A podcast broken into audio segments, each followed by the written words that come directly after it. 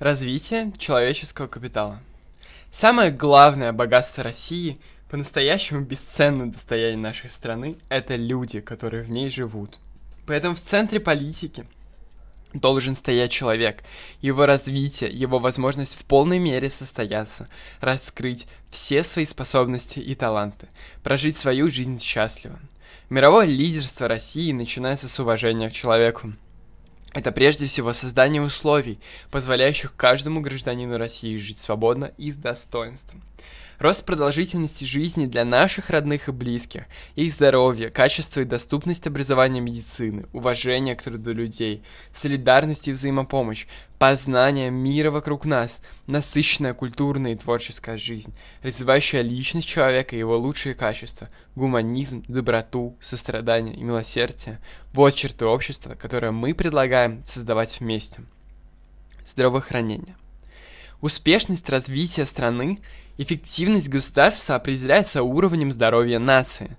Первая задача государства – это обеспечение охраны здоровья, а не лечение развившихся болезней. А при должной организации здравоохранения возможно резкое снижение числа граждан, заболевших и нуждающихся в стационарной медицинской помощи.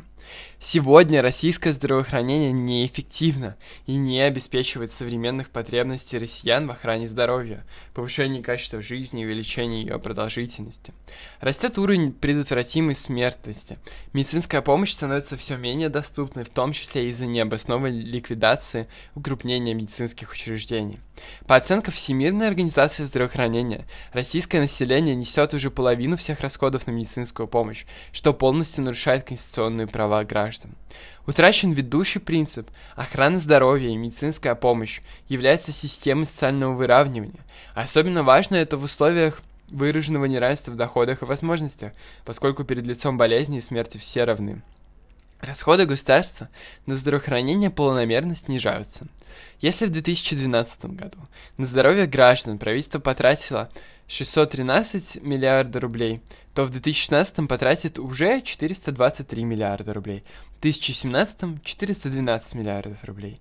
Для сравнения, на одну только государственную программу поддержки Крыма в бюджете на 2016 год запланировано около 700 миллиардов рублей, больше, чем на все здравоохранение России – Сегодня медицина рассматривается государством как услуга, где врачи являются посредниками при переводе государственных денег в систему обязательного медицинского страхования, страховым компаниям и аффилированные с ним чиновниками. Мы считаем, что здоровье – это основное право человека, реализация которого требует и государственных, и личностных усилий. Здоровье населения – это общественная ценность, которая отражает уровень и качество развития государства и общества. Главная цель в области здравоохранения – это рост продолжительности жизни россиян до 80 лет. Рыночные отношения в сфере охраны общественного здоровья и при оказании медицинской помощи недопустимы. Обязанность государства гарантировать общую доступность и бесплатность медицинской помощи. Необходимо восстановить максимальную приближенность медицинской помощи к населению, ее качество и всеобщий охват – Труд медицинского работника – это не услуга, а искусство. Знания и душевные силы, которые он дает пациенту, должны цениться и уважаться государством и обществом. Необходимо восстановить авторитет медработника, повысить престижность профессии, должны быть созданы условия для высокооплачиваемого труда и гарантия обеспечения жильем. Оценивать медицинские организации врачей нужно только по результатам их работы. Необходимо сохранить контроль над общественным здравоохранением.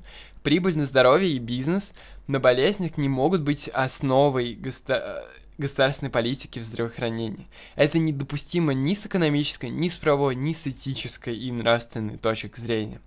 Должна быть пересмотрена система страхового финансирования медицинских учреждений – Введение этой системы не сопровождалось созданием условий для конкуренции в этой сфере.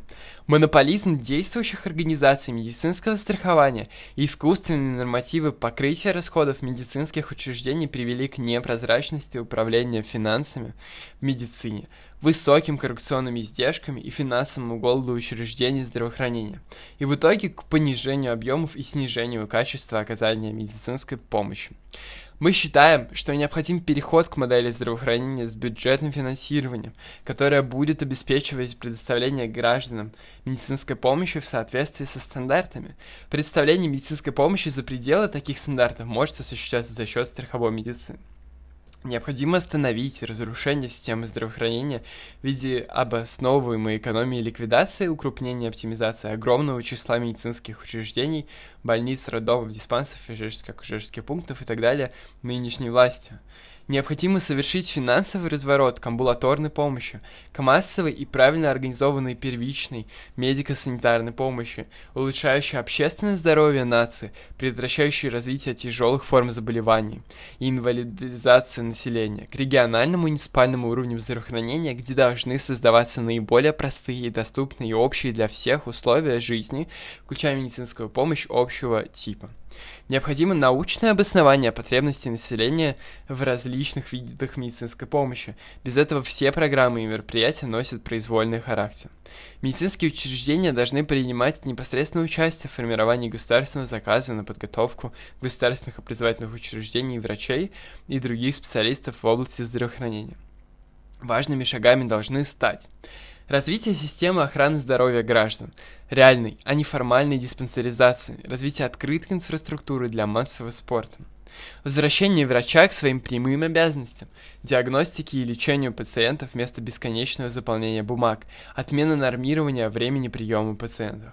Возвращение доступности медицинской помощи, сохранение и восстановление сельской медицины сохранение и развитие эшелонированного построения медицинской помощи от общей до узкоспециализированной. Отдельные виды медицинской помощи родовспоможение, травматология, лечение врожденных заболеваний, реабилитация инвалидов, паллиативная помощь и внедрение хосписной должны быть бесплатными для всех граждан России. Существенное увеличение численности младшего и среднего медицинского персонала в стационарных лечебных учреждениях, создание сети медицинских вытрезвителей при наркологических диспансерах, деятельность которых направляла на детоксикацию лиц, находящихся в алкогольной или иной интоксикации психоактивными веществами. Борьба с ВИЧ – Согласно статистическим данным, на середину февраля 2016 года в России зарегистрировано 1 миллион 6 тысяч 388 россиян с ВИЧ-инфекцией. Эпидемия ВИЧ в 20 регионах России достигла высшей генерализованной стадии, согласно классификации Всемирной организации здравоохранения и Объединенной программы ООН по ВИЧ и СПИД. Такая стадия означает, что инфекция распространяется практически во всех социальных слоях. В целом же в России наблюдается вторая, концентрированная стадия эпидемии, при которой ВИЧ поражаются в основном люди из групп риска. В настоящее время ВИЧ-инфекция в основном распространяется в экономически развитых регионах с высокой плотностью населения. Необходимо добиться, чтобы не менее 80% инфицированных знали о своем диагнозе, не менее 80% получали лечение, не менее 80% имели пониженную вирусную нагрузку и получали антиретровирусную терапию. Необходима разработка и реализация комплексных программ профилактики ВИЧ, гепатита и других заболеваний, передающихся половым путем среди различных групп населения. В области лекарственного обеспечения граждан необходимы следующие шаги. Создание единой системы адресного лекарственного обеспечения для всех граждан страны, а не только для льготников. Финансирование системы лекарственного обеспечения должны быть защищенной частью бюджета здравоохранения, чтобы эти средства не могли быть переведены на менее важные направления. Отмена права региональных властей сокращать утвержденный список лекарств, финансируемые из федерального бюджета. Возвращение аптек в сельскую местность. Запрет рекламы лекарственных препаратов на телевидении. Установление референтного ценообразования на лекарственные средства. Эта система предполагает, что вы платите за лекарства столько же, сколько платят за аналогичные препараты в других странах со схожими экономическими условиями. Государство выбирает минимальный или средний показатели, косвенно или напрямую устанавливает предел цены для фармацевтических компаний. Отмена обязательных локальных клинических исследований для лекарств, прошедших международные испытания. Допуск на российский рынок лекарств из стран, перешедших на стандарт GCP, стандарт этических норм и качества научных исследований, без каких-либо ограничений. Создание специальной биржи лекарств до оптовых покупок, куда смогут поступать только надежные и максимально доступные по цене препараты. Внедрение системы софинансирования лекарственных препаратов для больных сердечно-сосудистыми и онкологическими заболеваниями, гепатитом и ВИЧ-СПИД больные будут оплачивать 20-30% стоимости лекарств, все остальные расходы будут компенсировать за счет средств бюджета.